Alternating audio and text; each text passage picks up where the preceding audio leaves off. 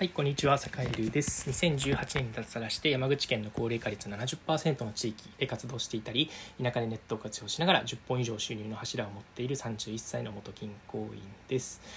えー、さて、えっと、今日は、えっと、いただいた質問にまた回答していこうかなというふうに思います。えっとですね、えー、質問を読み上げますね。田舎暮らしをして一番楽しかった時、それから一番困った時のエピソードっていうのを教えてほしいですというご質問です。あのご質問ありがとうございます。えー、さて、えっと、一番楽しかった時、えー、どんな時かなと思い起こしてみたんですが、えっと、結論言うとですね、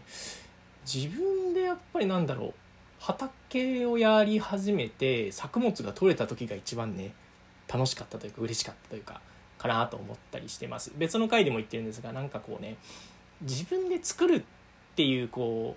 うね、サービスがないからこそ自分で作る、えー、それからちょっとしたなんだろう棚とかだったら自分で作っちゃうみたいなねあのことっていうのができると人間ねすごくすごく楽しいんですよね。なんでこう自分で種をまい、まあ、畑を耕して種をまいて芽が出て、えー、それをこうねあの日々眺めながら草を取ってたり、えー、もちろん大変なんですけどね、えっと、すごくそれが楽しかったですね。でこう収穫できた時っていうのは喜びは、えー、ひとしおでした、えー、これはね楽しかったですね、うん、一番じゃないかもしれないけどそれからあと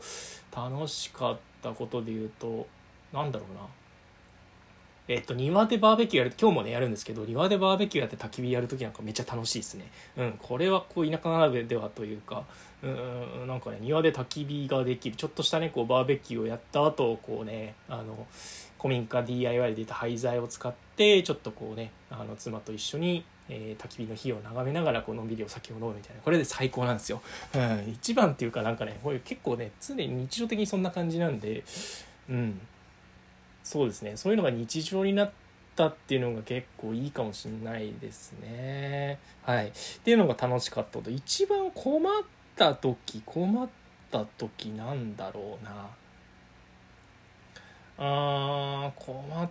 た時パッとあんまね困ったことっていうのが思い浮かばない。なんだろうな。今ねちょっと思いつきで喋ってるんで困ったことっていうのが出てこないんですけどとうん。あ草が伸びることか。草が伸びてねしょうがないんですよね。まあその自然の中にいる分しょうがないんですけどえっとまあ草が伸びたり虫が出たり。うん。草伸びるのは確かに困りますね。使えますね。もうね先週買ったのにもうなんかこんな伸びてるよみたいなのはねめちゃめちゃ困りますね。うん、あとはまあムカデが家の中に出たんでちょっと、えー、バルサンっていうねちょっと強力な殺虫剤をやったりだとか。えー、っていうことが、え、困ったことかな強いて言えば、うん、っていう感じですね。まあサービスがないとかえっとねえー、娯楽が娯楽めっちゃあるんですけどね。えっとなんだろういわゆる都会的な娯楽がない。ボーリングとかねなんだろうダーツとかね。ダーツあるか。家にダーツありますね。えっとあとはまあなんだろう映画館がないとかね。マルルのシアターでいいとかね。うん。うん、そういうこう都会的な娯楽がないっていうところは困る人は困るのかもしれないけど、えー、社会の場合は別に何だろう必要かりとかではなくてまあなくてもいいかなっていう感じがしているという感じですね。うん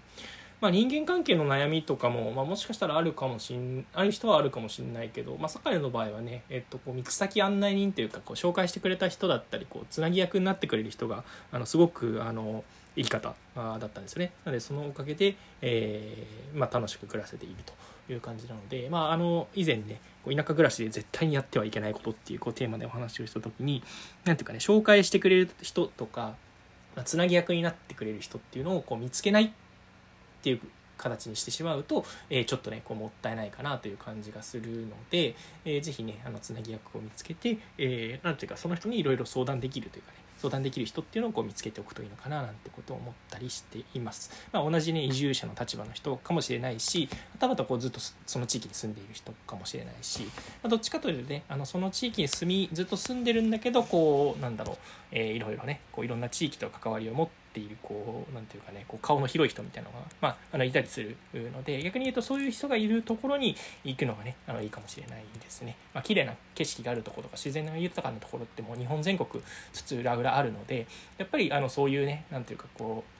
うん多様なこう価値観にこう柔軟に対応してくれる人っていうのをこう探しておくといいのかななんていうことを思ったりしています。はい。というわけで今日は田舎暮らしをして田舎、えー、一番楽しかった時、それから一番困った時のエピソードというのを、えー、お話ししました。はい。それでは今日も良い一日をお過ごしください。それでは。